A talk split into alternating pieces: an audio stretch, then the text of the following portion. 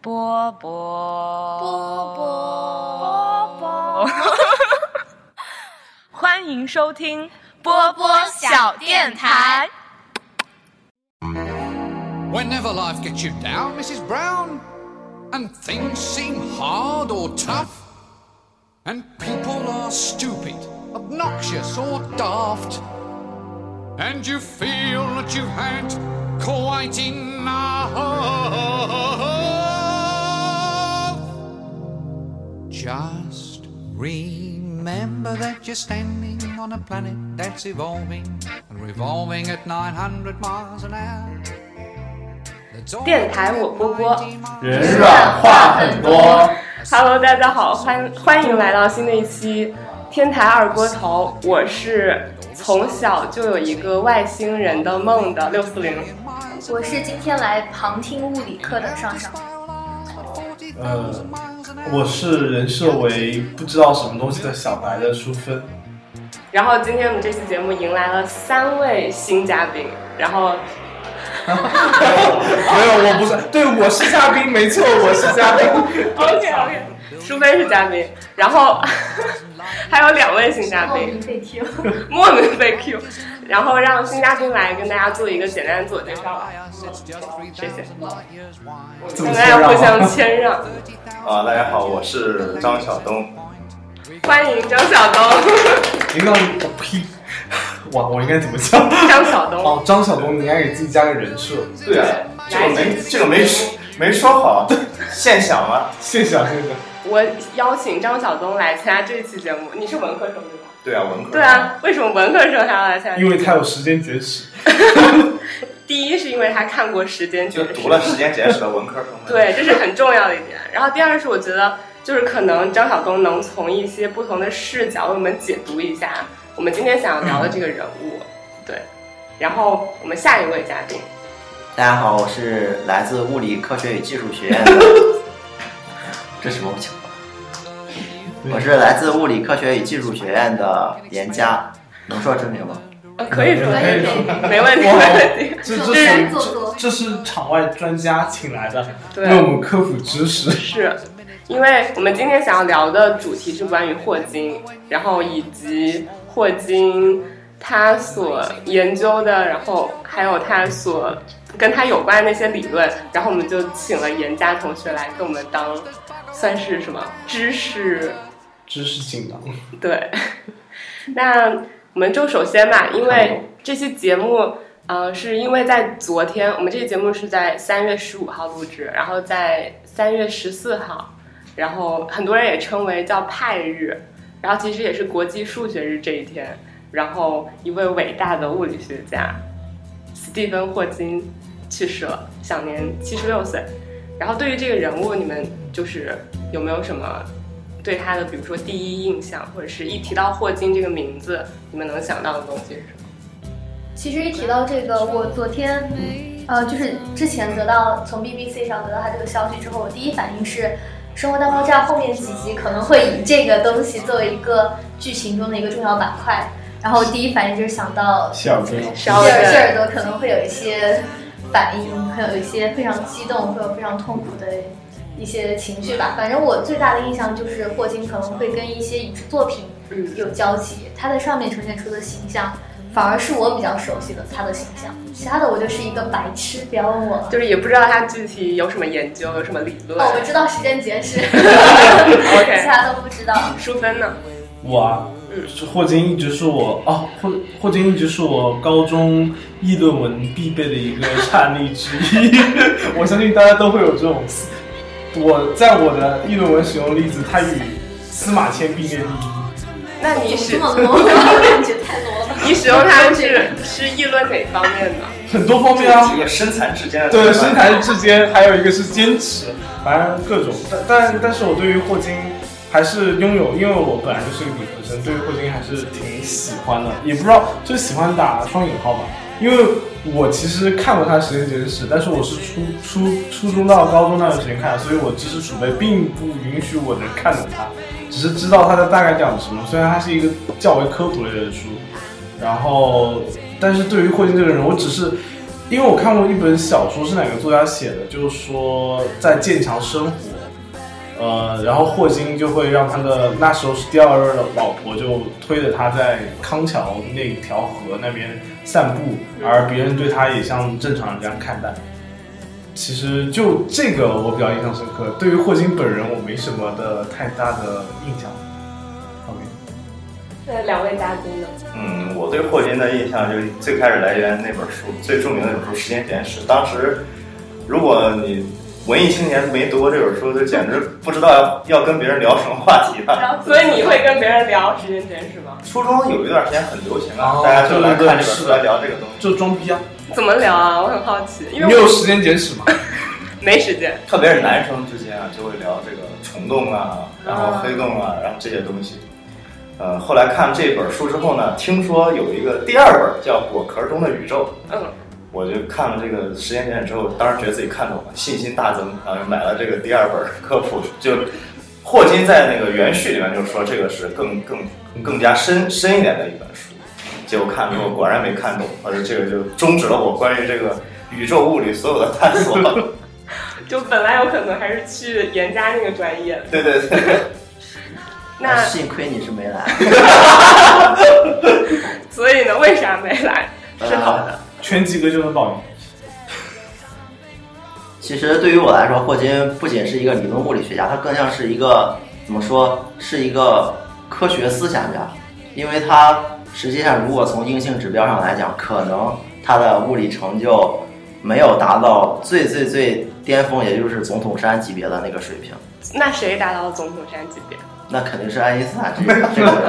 嗯，可是他对于整个世界的影响力，我觉得可以排在前几名，因为他呃身残志坚。对身残志坚，我的因为我来自物院嘛，我也知道我旁边确实是有人是受了霍金的影响才爱上这门科学的。哇。哇，那既然都提到这儿了，那就问一问，为什么霍金他没有获得诺贝尔物理学奖？这个问题。只是我觉得他没有获得诺贝尔奖，一个很重要的原因就是他所研究的都是纯理论的，难以在现在科学技术水平之下得到验验证。对，所以没有得到验证是很难得到诺贝尔物理学奖的。那他的就主要的几项研究是什么呢？对，具体一点。嗯，等一下，我能问一下吗？你先说。如果若干年之后能验证的，再它的补给他不会会给不会？再补给他，因为诺诺贝尔贝尔奖只对在只世能的人颁给在世的人，很可惜。对，那那正好就提一提霍金的这几项，并没有被验证，但是却能彰显出他伟大之处的理论。呃，第一点是起性定理，它是在呃它是指在现在的宇宙膨向膨胀向的开端，当然是现在的理解了。时空被高度的畸变，并且具有很小的曲率半径，也就是说，呃，其实宇宙大爆炸有一个基点，有一个起点，并不是说霍金首先提出的，黑洞这个概念也不是对首先提出了，但是在爱因斯坦的引力理论进一步的探索当中，只有霍金是真正迈出了一步的，其他人更像是只探究了一些皮毛。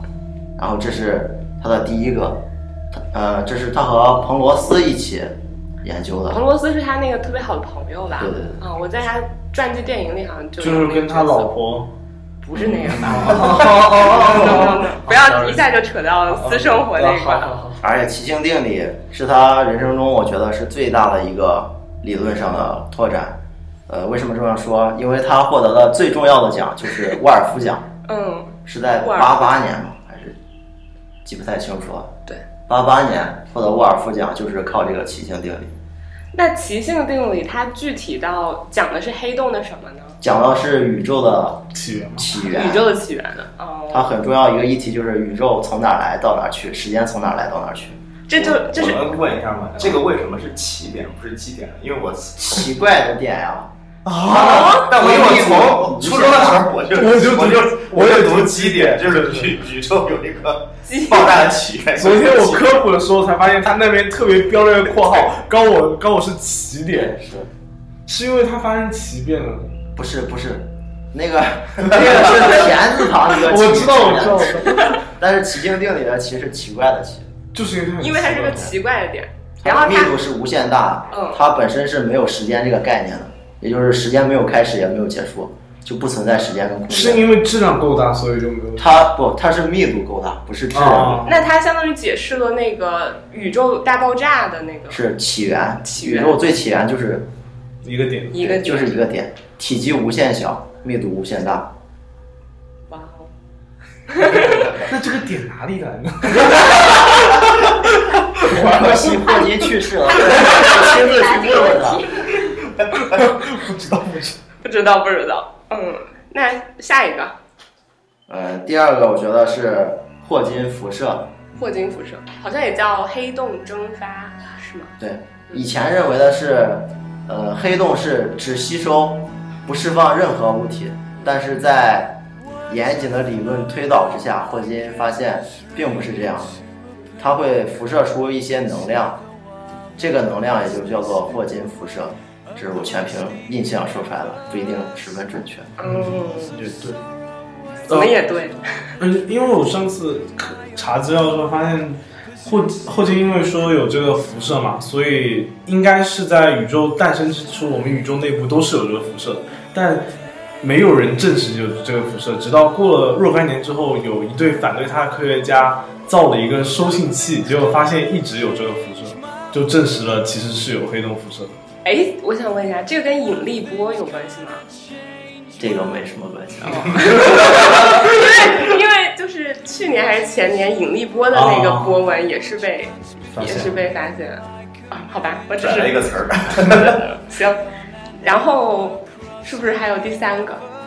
第三个我不太清楚是哪个，可能是他提出了模理论，跟现在弦理论是一个框架，嗯也有可能是他说黑洞其实不是黑洞，是灰洞。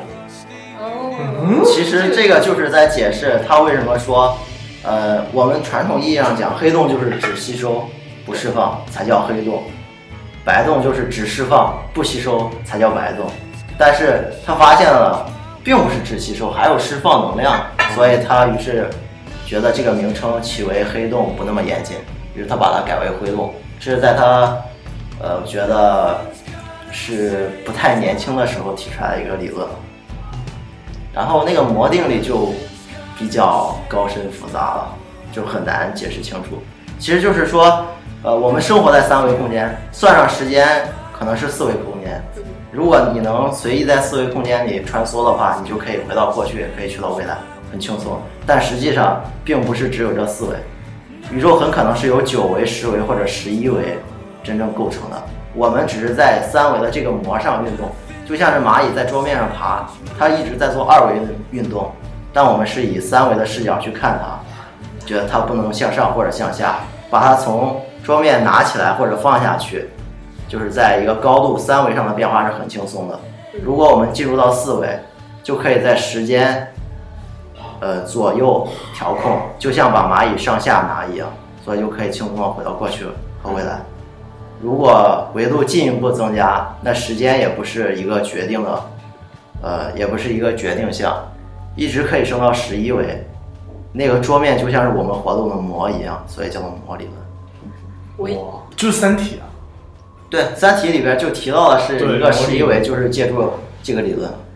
我记得的是那个《星际穿越》诺诺兰的，然后它里面就有到五维，对，对，那个五维所以他空能间，看到过去嘛可以看到那个帘子的帘子的后对面，我。觉得那个电影里给我们展现那个五维空间，但其实也我们也不能知道五维到底是什么样。就是高维度可以对低维度做一些为所欲为的对，事情。是为所欲为，很高轻维松高维度就可是以对啊，就是就应该为所欲为。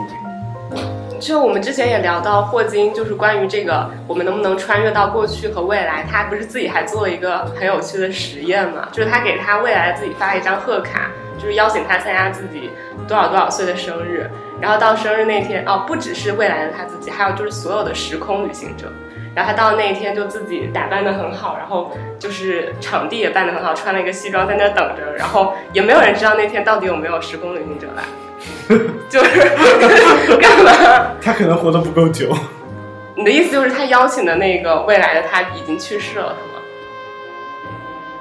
有可能只是单纯我们看不到多维空间，这些人对留在了，但是我们没应有该办法感知它感。知我就像桌面上的蚂蚁一样，嗯，对，因为高维度和低维度，因他们看我们就像看一张画一样，应该来说，那关于刚刚就是严家提到这些理论，你们还有没有什么很想更深入了解的？嗯，其实，呃，降维打击是真的存 在，现在为止是不存在的，降维打击，就《三体》里面一个一嗯个，最终毁灭人类对的对，二向魔、二向箔，博，三维降到二维，把所这有些生都被压成成平照面片了，是吧？对，那张照片，哦，对，那是什么会导致降魔呢？呃，降降维呢？二向箔啊， 就连大刘也不能解释其中的原理，现在是无法解释了，也没有说构想会有降维打击，只是大刘，我觉得他是第一个敢这么提出来的人。 他是一个物理学作家，明白。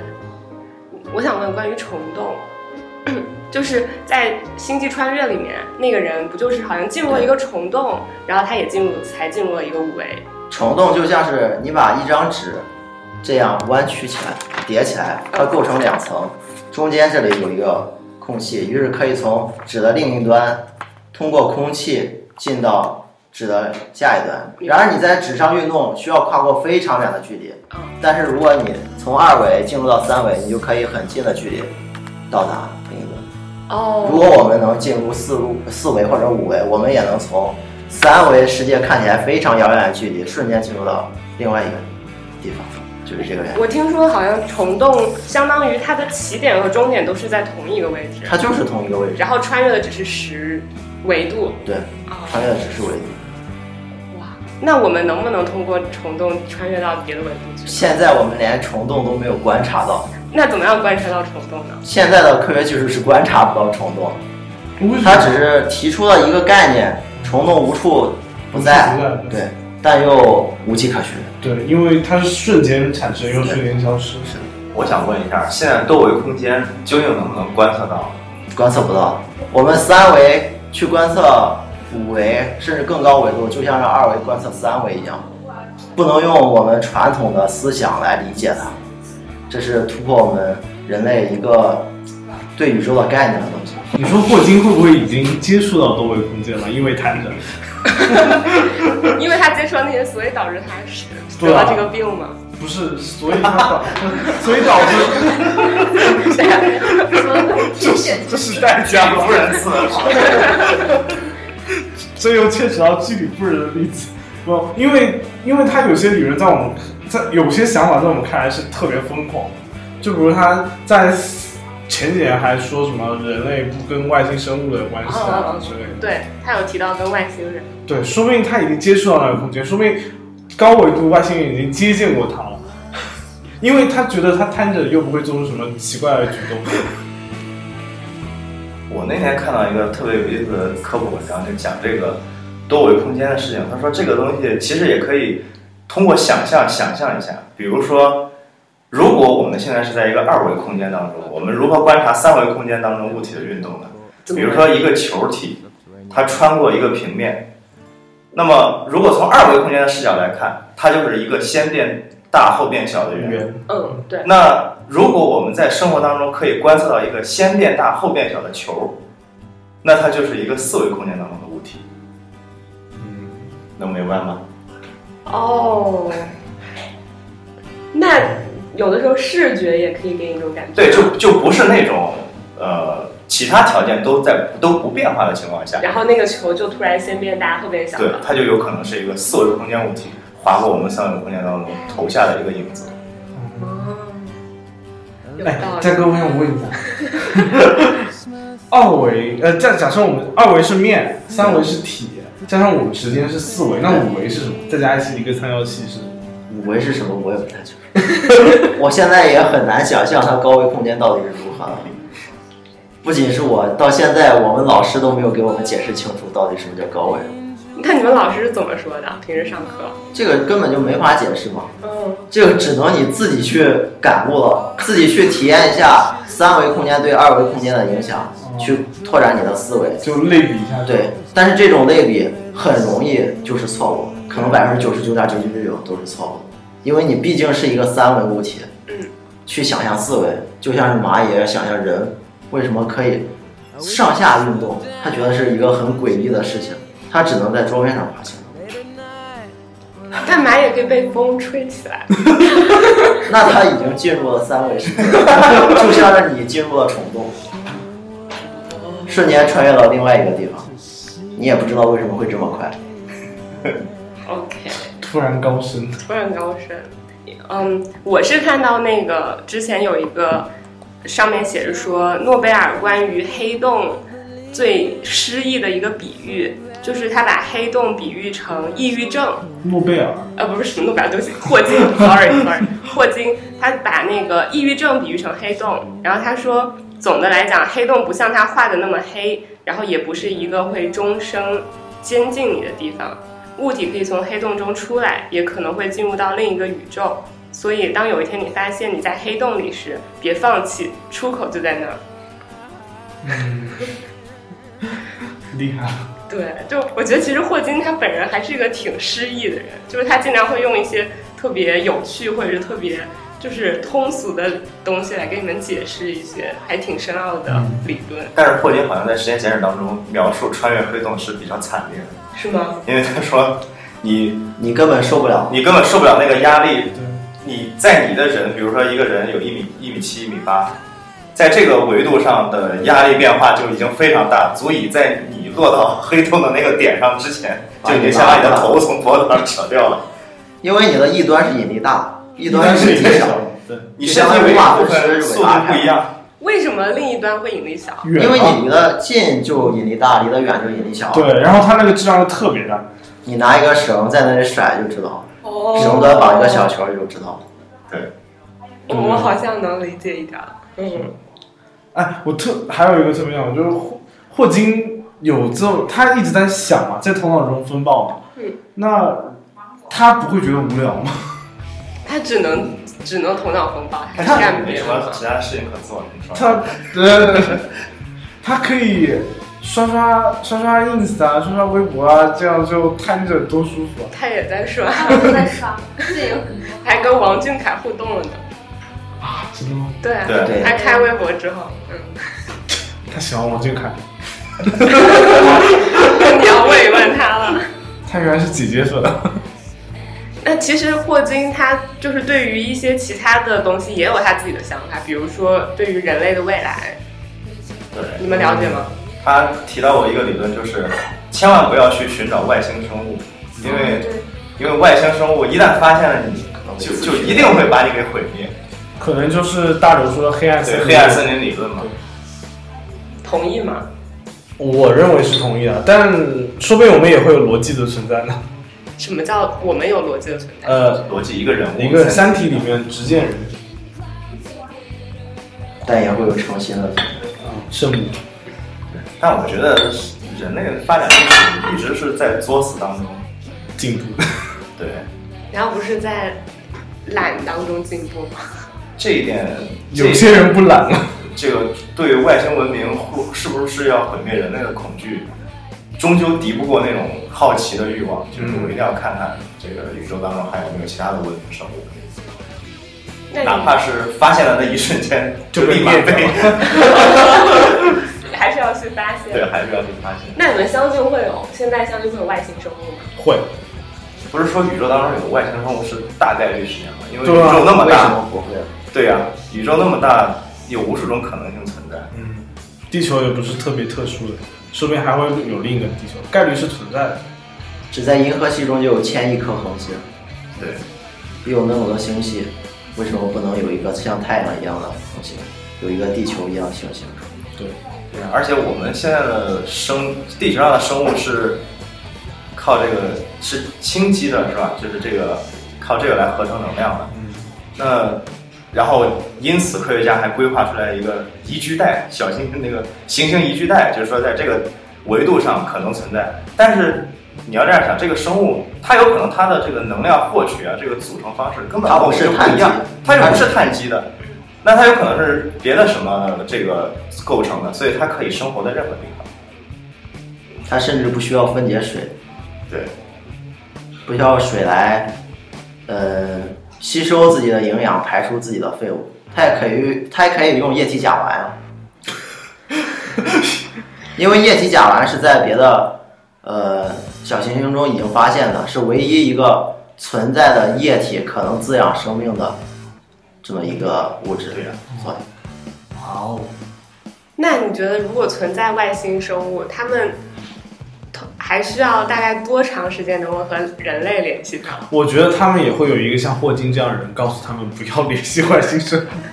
那也不，那这样也不能阻止他们跟我们联系啊。如果他们也有好奇心的话，如果他们能发现我们的话，他们的科学技术已经远远超过于人类了。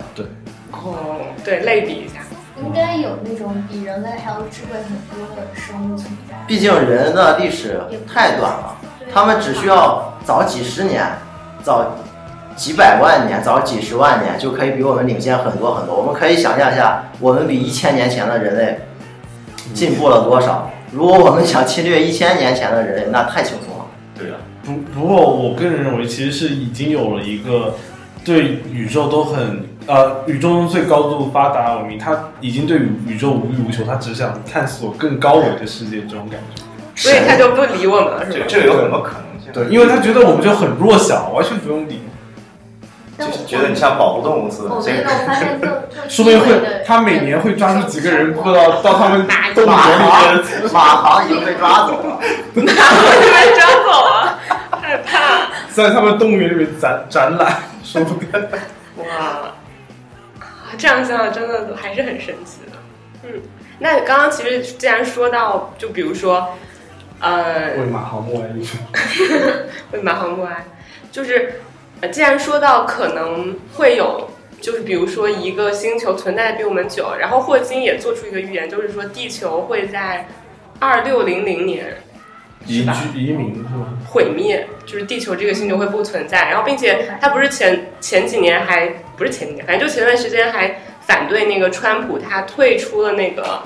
就是那个环保计划嘛，他说川普这样做会让地球加剧全球变暖，然后加剧成为一个火球这样。然后他好像也说，人类要会在未来多少年之内就要去移居到别的星球，离开地球我。觉得移居到别的星球是早晚的事情吧。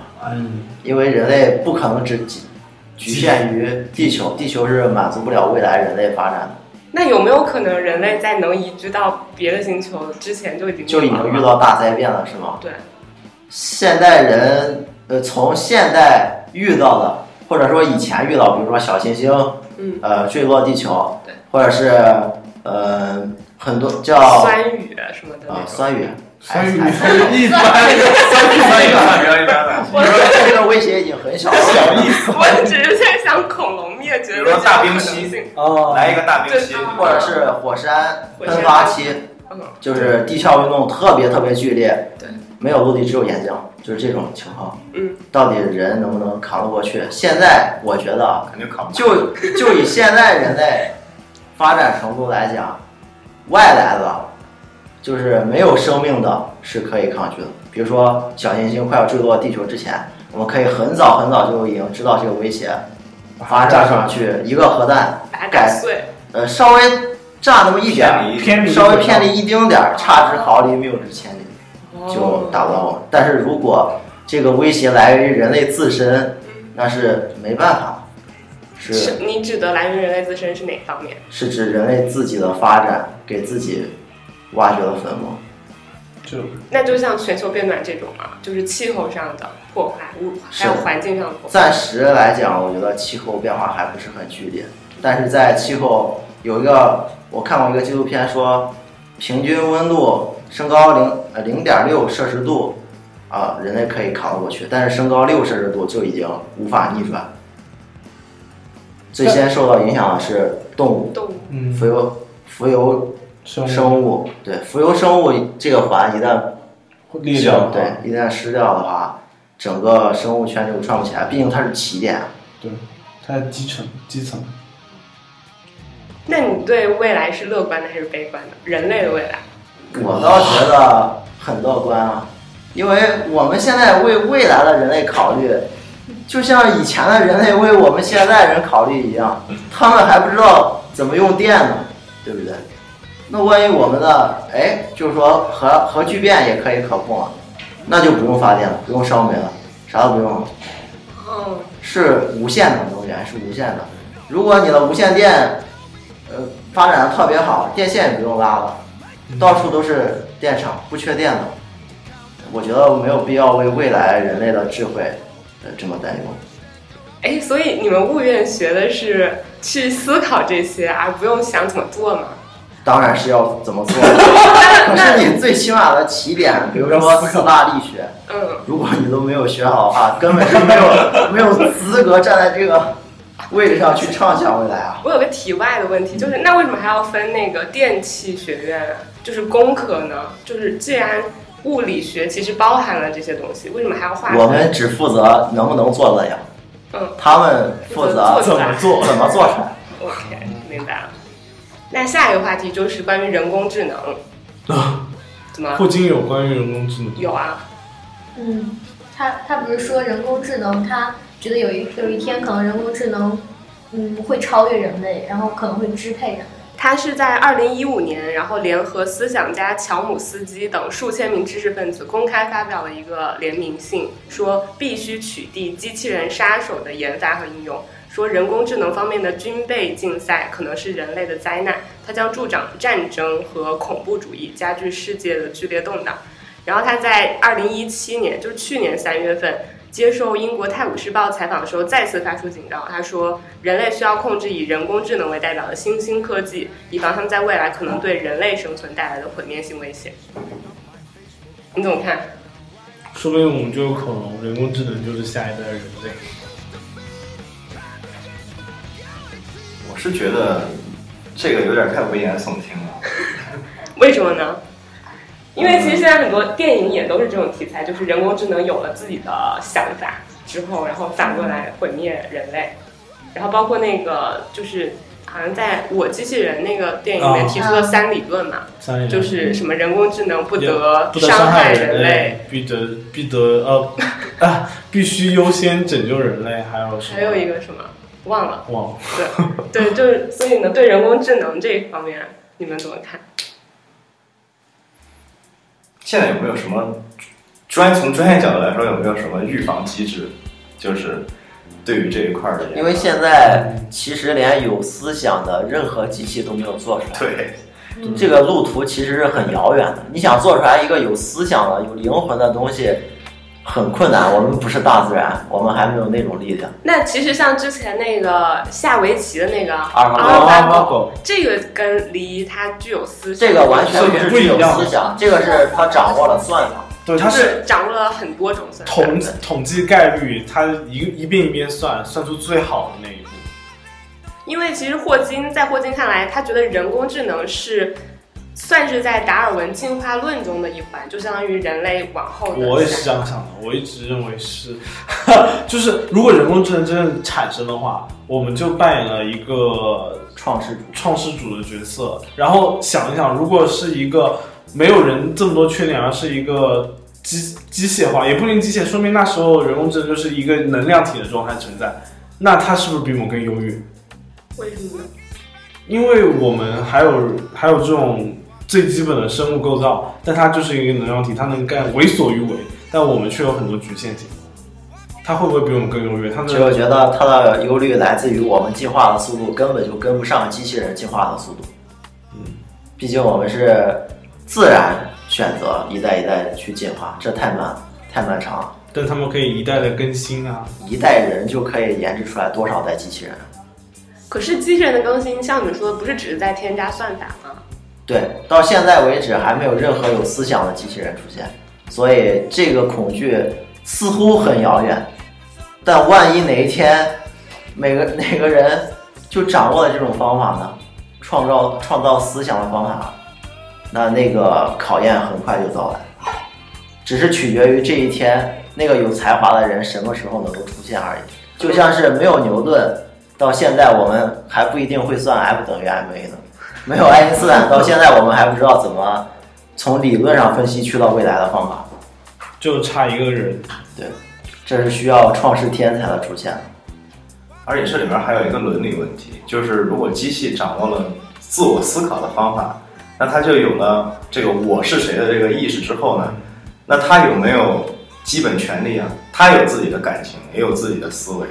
那肯定有他们的那个社会和他们的那个可是对于跟我们来说，对，他但我们会用什么方法来对待他们？对啊，他们是对那他们就不会再觉得你是他的，他们是你的工具了，或者他们是你的一个产品。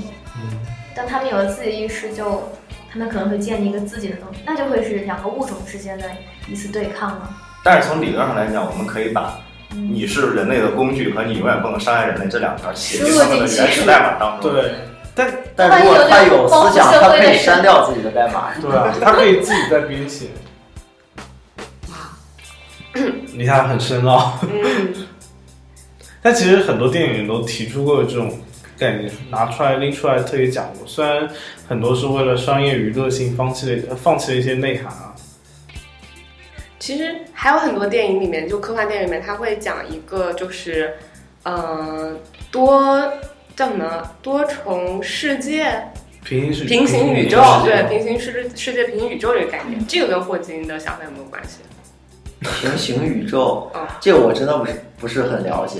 那不管霍金，我们可以会自己聊存在一聊。嗯吗？平行宇宙会存对在吗？啊到现在还只是一种幻想，包括那连个最基础的理论推导都没有出来。薛定谔的猫，是不是跟这个也有关系？薛定谔的猫不是，薛定谔的猫是指你把猫放在一个箱子里，嗯，呃，排一个毒气管，这个毒气管呢，呃，特别有意思，二分之一的几率是排放毒气的，二分之一的几率是不排放毒气的。在你打开箱子之前，永远都不知道这个猫它是活的还是死的。非死非活状态。对，所以它就处在非死非活状态。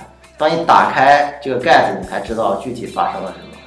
但是这个在宏观世界是不存在的，你太好验证了，所以这只是一个构想，它是在微观量子世界中存在的。因为量子世界，呃，它发展是由一个矩阵力学有一个，呃，怎么说？矩阵力学只是一个分支，它和量子力学其实是一回事，它和薛定谔的薛定谔方程其实是一回事，两个分支叫嗯、呃波动力学和矩阵力学，两个其实是一回事。那个薛定谔方程它是什么意思呢？它其实就是一个概率，就是说那个猫死还是没有死，它是一个方程，那个方程的绝对值的平方可以表示出它的概率。它的概率，对就是他死的概率还是非死的概率？都可以表示，你用一一减不就行了吗？哦，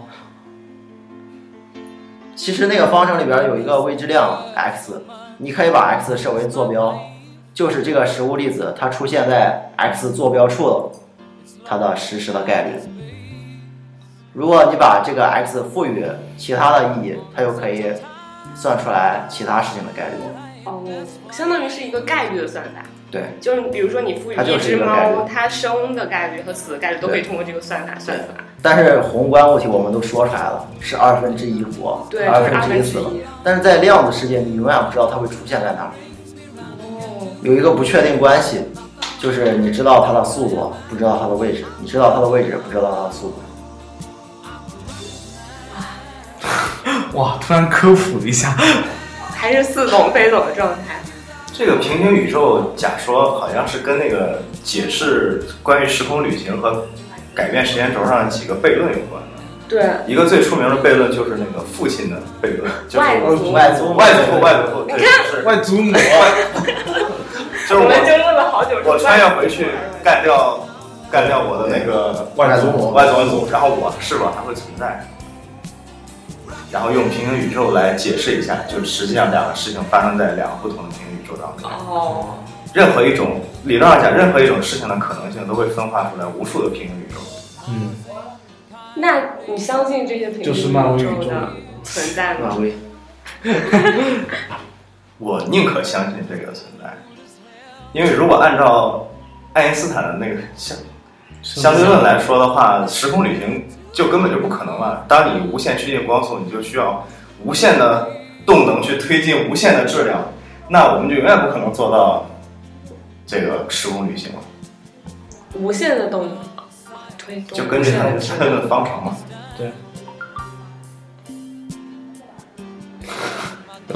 好，那下一个话题，就是其实，嗯、关于霍金在他的那个物理学成就上的，我的最后一个问题是，其实他这些理论都是没有被证实的，好像就是在目前的水平也是没有办法证实的。但是为什么还有如此多的人对于他的这些理论特别的狂热和追捧呢？我觉得首先他的理论啊，任何一个物理思想的提出都不是空穴来风，它必然是有它的科学道理在里面的。这个科学道理，平常人确实是很难以理解，所以在写学在写果壳中的宇宙，他根本就不可能把他的推导整个思想过程向大家介绍出来。他向大家介绍的是一个他演算过后的结果，但那个结果非常美好，所以会有很多人追随他。哦，对，我是看他，就是说他写《实践简史》的时候，其实里面配了很多的数学工程式、呃方程式什么之类的，但最后编辑就都帮助他把他们都给删掉。因为那个不适合平常人阅读。就换了一些插图。多了一插图是真的。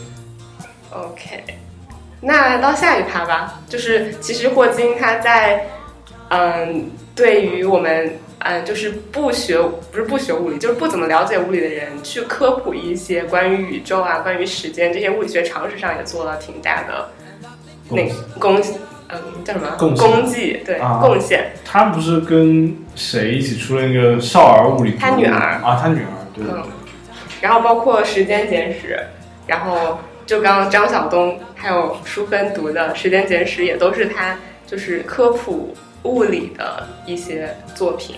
所以你们觉得，就是很多人称他为是科普物理学知识，就是最厉害或者是最重要的一个人物，你们觉嗯得是这样吗？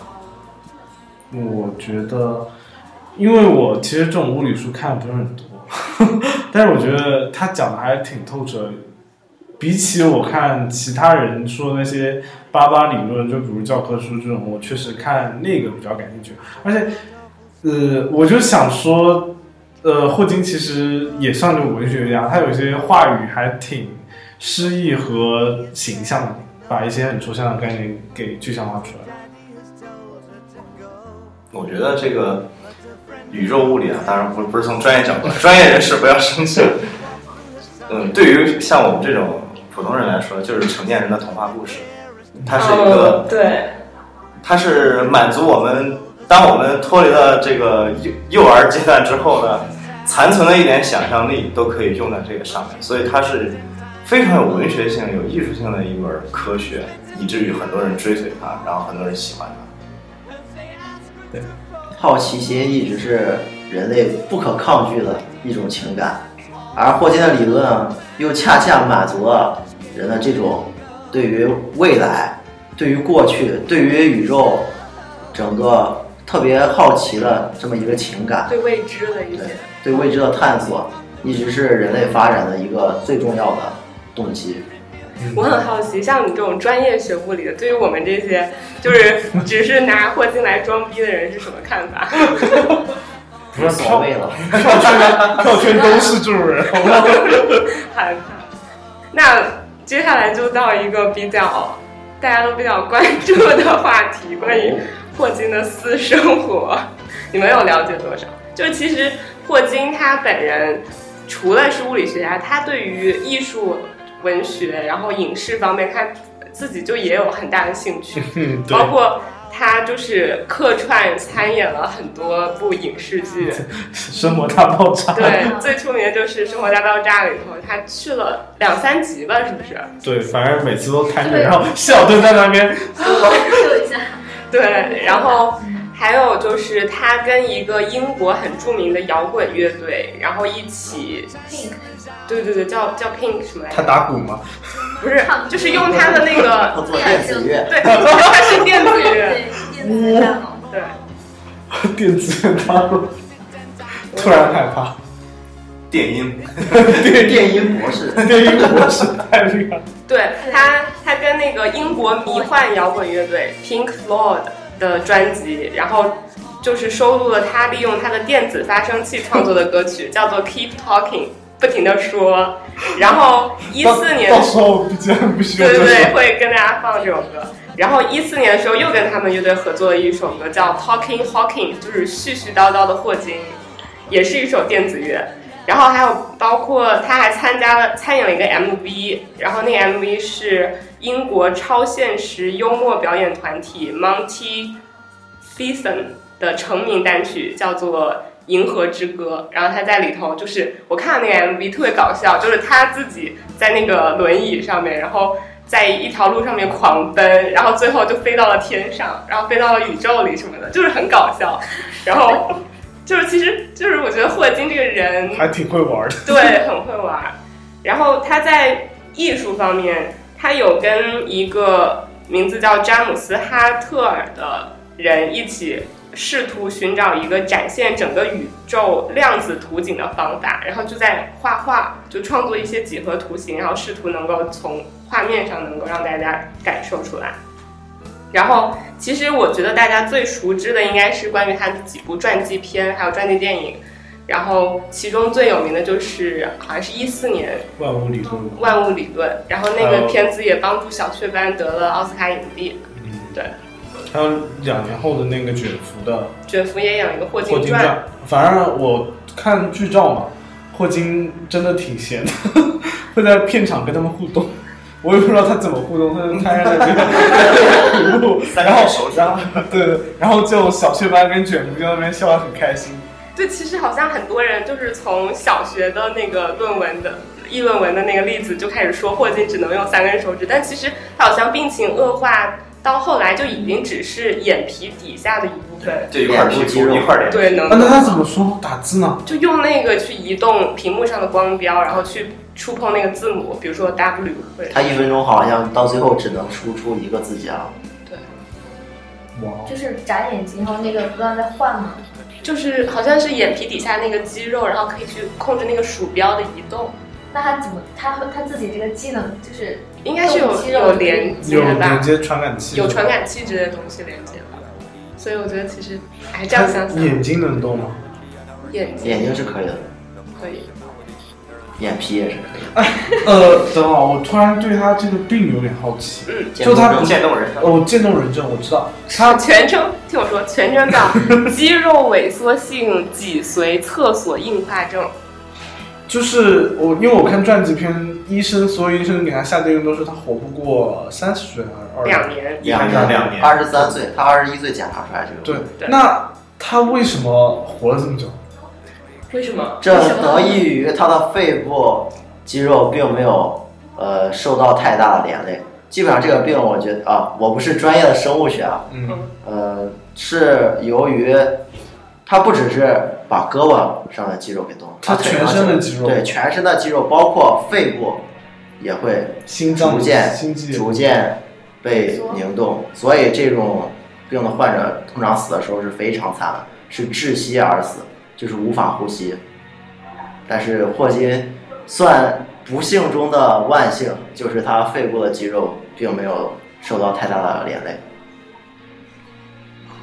所以他最后是也是因为这个病死的嘛？他是嗯就是昨天的死因吗？对，我也不知道，好像也没有，没有具体没有具体的说他他没有反应，但是感觉他真的就跟这个病已经抗争了这么多年了。对，五十多年了，我觉得这也是他之所以伟大的一个重要原因。对，就是好像很多人得了这个病，或者甚至有的人得了癌症，他都已经想要就是寻求安乐死，或者是早一点就离开这个世界，早一点死掉。但是霍金为什么可以一直就是生命力这么旺盛，求生欲这么因为强？ 有很多乐趣啊，比如， 物理学有很多乐趣，私生活也有很多乐趣。你们怎么看待这个？这个我觉得应该跟他坚持做一些自己努努力的去做一些康复有关系。他要就是在一开始得这个病的时候，很努力的去啊，呃复健，对去复健。然后他之前看过他的传记，他青年时期很喜欢锻炼身体，所以说锻炼身体这个非常重要。 Q 一下，一定要好好锻炼还身体是。划船队的对， 哦，对对对，他剑桥很著名的，赛艇队 我一颗赛 艇，一颗赛艇。 Exciting 然后，哎，我呃，我想起来，就是《霍金传》和《万物理论》里面对于他妻子吗？不是对于他死那个怎么说呢，就患病那段的描写，嗯，就是呃，然后呃，其实都做了一些艺术成分。然后对其实霍金那时候患病好像还挺惨的，他因为嗯，就是在那个万物理论里面是把他就是描写成了一个挺英雄主义的形象，因为就是他一开始进到呃剑剑桥桥，然后踌躇满志，然后很多方面也都获得了成就，然后自己也很厉害什么的。到这个时候突然一场大病降临，然后他啪的一下倒在地上。电影里是这样，但其实好像真实的只是他刚进入剑桥，也没有那么多的丰功伟绩的时候，他就被检检查出这个病了。所以那时候我觉得那时候能坚持真的很难得。好像我也不知道，可能我觉得确实有可能是就是物理学，然后包括他能够在自己得病之后想到这些东西，然后给了他就是继续好好的活下去的一种就是支柱，精神支柱。嗯。会不会是外星人告诉他怎么样延长寿命的秘诀？我也觉得啊，我觉得肯定是高维度的人跟他悄悄有联络，然后赐给他什么身延上长的寿续命，命， 对，悄悄把他续命，帮他加一秒， 加一秒。然后再说一下他的私生活，就是 他有三个孩子，然后有有过两任妻子，然后第一任妻子就是像他的传记片里头《万物理论》里写的，就是他在大学时期认识就认识的那个叫 Jane，Jane 对，然后就是其实这个片子好像也是把他们那段爱情美化了很多。哦，对对，霍金不喜欢《万物理论》这个片子，是因为里面在夸扬他的前妻不离不弃， 然后霍金就特别的生气。其实我看到就是有一个另外的一个采访，就是说，据说霍金本人在二零一四年多伦多电影节观看本片，而且还在那个观影过程中落泪。真的吗？对，然后那个有很就是有人采访他说，觉得这个电影是有多少基于他的人生，他的回答是 broadly true。啊，看的不是一个采 访，害怕。对，其实就是我觉得对于这个片子的评价，它确实有点过度美化，而且有有所改变霍金的人。但是我觉得它表现的是一种我们去回忆自己过去事情的状态，就是我们一定会去美化，或者是去稍微有一些改变我们对过去的事情的一些回忆和想象。所以我觉得，其实如果这个片子以这个角度看，还是 OK 的。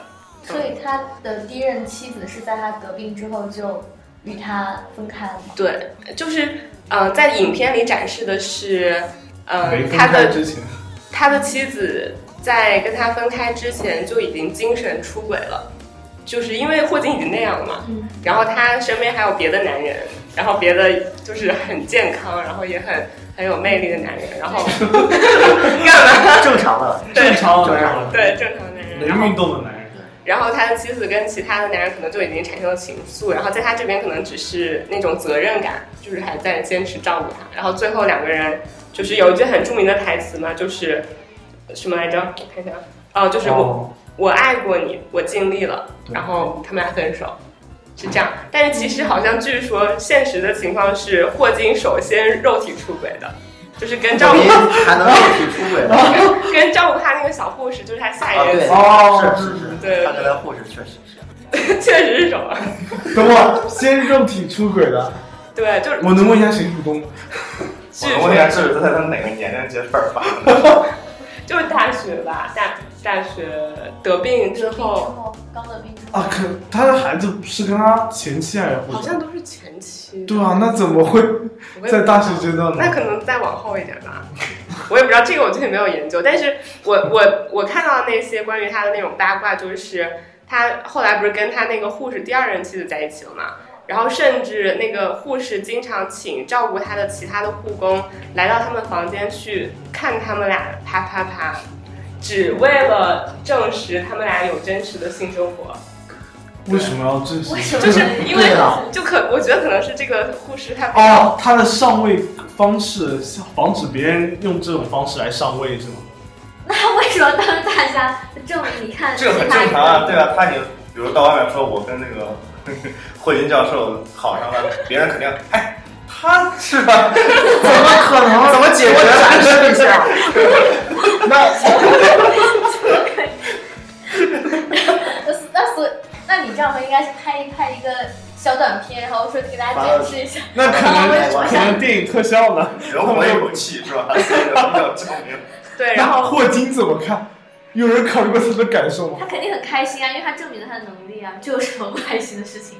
而且还有就是霍金是加州某一个那个叫什么什么 情色俱乐部，对情色俱乐部的三十多年的会员，然后其中就是另外一个会员说曾经在那儿看到过霍金，呃，穿着穿着衣服，然后躺在一个床上，然后大概是四五个裸女在他的身上，就是在那儿花枝招展，对，然后就有见到霍金出出入那种场合，我觉得，我觉得其实这是个哦，我想起来了，挺可爱的花边新闻的。按生物学来说，那个是由骨髓来控制什么什么是骨髓？那个那个，哦，的啊，是吗？应该是吧。所以不关肌所以肉不不关，就是确实是这样。那个是海绵体呃充血，充血没有没对有关对系。对，那个是你控制不了的，不是你大脑可以控制突的，然开车了，没有，我们是从生物学角度生物来。学这个生不物学需要生物学的研究，这个每个人都能感对，觉每出个来。人都知道。啊，所 以霍金还是可以，所以只是肌肉萎缩。嗯，哦，肌肉萎缩好像影响不了太多。 再说是能影响很多，但是对对，还是一样很多。唯独那一处影响不了。就哎，然后这这，哎我觉得我突然觉得这是一个很神奇的，就是人的那 个没有，我觉不是得说有录像吗？能不能借来？然后 没有，谁说有录像了？没有录像，只没是有当找面别人来看而已。录像流传出去怎么办？他也是要脸的呀。这凭想象了，啊就跟你想象五维空间一样。这比五维空间更难想象。会发生这种。哎，那啊，我觉得可以接受啊，因为霍金毕竟就是需要放松一下。如果一个，我觉得如果一个道德感很强的人来这儿，然后听到这些花边，可能可能会对霍金另眼相待。但是我觉得，就是基于霍金的这个身体状态，然后包括他这些成就，好像人们会对他有更多的宽容，就是在道德层面不上。是啊，我觉得这很正常。我其实我也觉得这有什么道德层面的事儿吗？对啊，就是就别人都那样了，饮食男女嘛，都很正常。这 OK 这呃不是啊啊，霍金这个让我哎，不不不算了，是你要说什么？没有，就是想说他以后如果有机会的话，不是不是谁以后如果有机会的话，不是不是，想太多了。如果有机会，你要你要怎样？没有没有没有去观赏是吗啊，上他上马上就去充三十年的会员。澳门赌场在线发牌，你刚想说啥？我说我比较赞同你的观点，嗯就是就是你想象一下，就是杨教授，就是哪个杨教杨教放电的吗？就是他他自己的那个私生活其实也没有很乱，但是已经就在很多人心中他的形象是打了折扣的。嗯但是嗯如果杨教呃就是我很好奇杨教授什么私生活，我不了解。他娶了一个比他小很多的女生，就是他就比他女儿比他女儿差不多大，这你的女儿还这也小其比实啊他女儿还小。这很正常。我对在我身上就是啊，但是会有人会对对他的印象所。以对他的印象就是有点大打折扣嘛。嗯。但是其实，但是就是对霍金，也可能是因为他本来就是一个，就是生活在一个比较开放的国度，大家就会对他没有那么非议。嗯。也可能是因为他个人身体原因吧，就会有更多宽容。 OK，那其实到节目最后了，我觉得哎那我先提，啊，你哎，说为什么关于杨杨振宁娶了一个比自己就是老少恋，大家会有这么大的非议？因为他是因为大家都没法达到这个目标。 他当时这个事儿其实这样的，他这个是后来的事情。一开始争议最大的就是清华花了很多钱把他从美国引进回来，哦然后给这个院士的头衔，然后给他分房子。然后他马上娶了一个小了很多岁的，所以坊间纷纷传闻说还给他配女人，我的国家还妈！管不配这对，个，如何如何。我明天就是民政局 我。这是一种激励手段，国家就是对留人手段，好不好？啊挖墙脚。不过现在不是在香港我不知道，啊，不太了解。行，那行，那到最后了，我希望就是嘉宾们吧，然后说一说对霍金这个人，无论什么角度，就是你对他看法，因为他已经去世，然后感觉就是也不可以能反 驳，什么鬼？就是可以从他的人生的起点到终点，比较全面的去概括一下他了，好像。谁先？好，我先我先，呃，我就我觉得他是一个特别啊，还是坚强的人 吧。对议论文素材。一斯坦，但确实是这样的，因为不管他的物理理论怎么样，他就单纯以这个病症而言，他呃，而且他是一个特别热爱生活、热爱他自己坚持、心中坚持东西的人。他与病魔抗争了这么多年，就为了弄出一个非常棒的理论，弄出让自己生活更多姿多彩，想让自己活这一世更加幸福、更加快乐。这个精神，我觉得很值得我们的我们去学习之类的。然后还有就一个，我一直相信霍金是被多多维空间生物所探索的、所相信的那个人类，他们一定有交易。哎，那你他的脑袋会被别人研究吗？会啊，肯定跟爱因斯坦一样？跟牛顿也一样，很多人很多物理学呃很多，据说智商很高的人，脑袋一定会被去研究。严家呢？我觉得，嗯，他是一个非常伟大的科学思想家，他对于他等于是独自擎起了物理这面大旗。为什么这么说？因为在公众的眼中，霍金就是最伟大的那个物理学家，其他获得诺贝尔物理学奖的根本不可能有他的名气。其实他影响，呃，对于整个社会的影响是超越其他物理学家的。他不需要诺贝尔奖为他证明什么，因为他已经足够伟大。张晓东？我觉得就是霍金肯定是毫无疑问的大师嘛，呃，而且这也是刚才就是有一个问题说那个今后人类会怎么怎么样，我觉得就不是那么的绝望，因为总是有一波神乎其技的大师，而且这些人都是在某一个很集中的时间，他们一个一个的出现，然应后运而生。他们出现之后呢，很长一段时间，就像我们现在就是我们慢慢各方面都变得庸俗下来，就是大家都活得非常表面。然后等到若干年之后，可能又会有一个时代，又会出现一波像爱因斯坦、像霍金这样的人。那你有什么要说吗？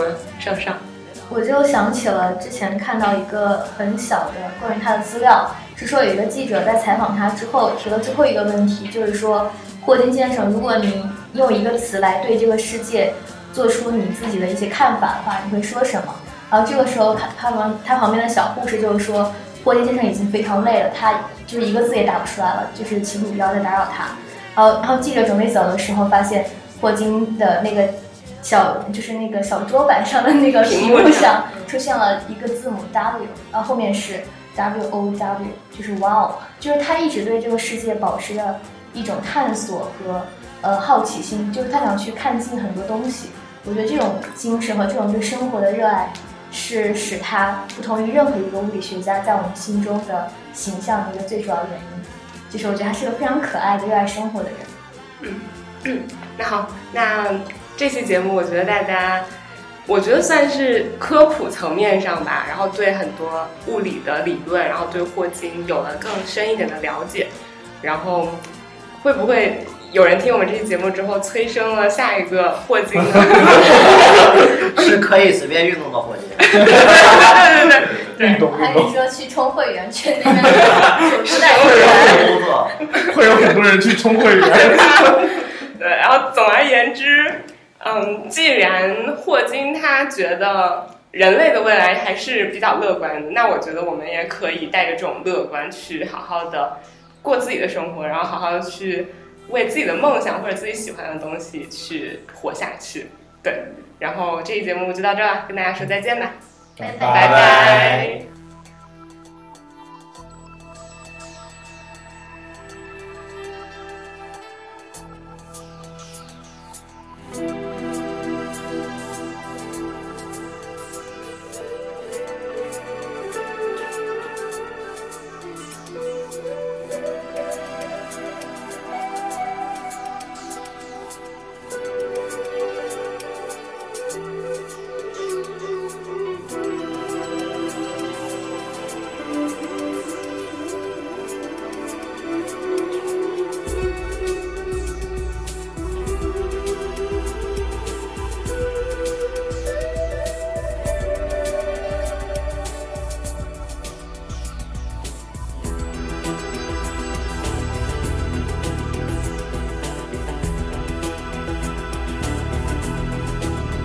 thousands of years, mankind lived just like the animals.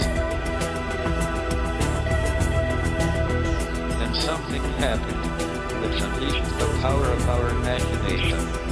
We learned to talk.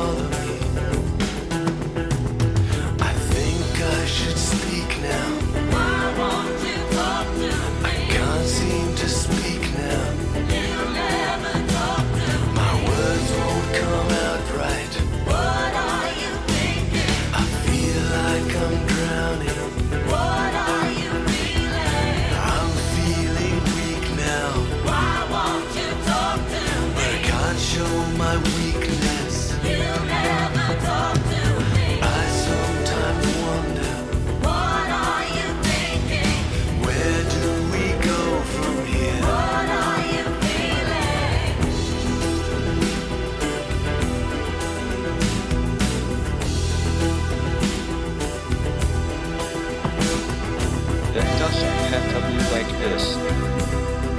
All we need to do is make sure we keep talking.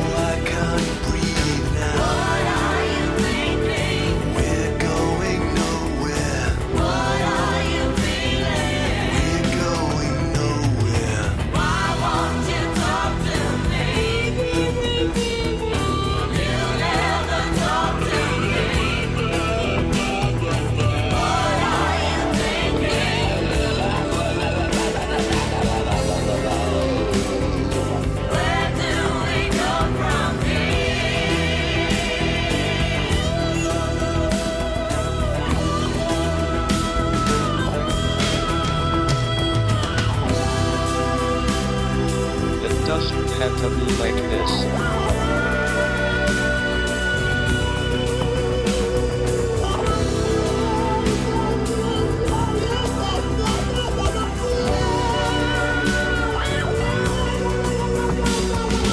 All we need to do is make sure we keep talking.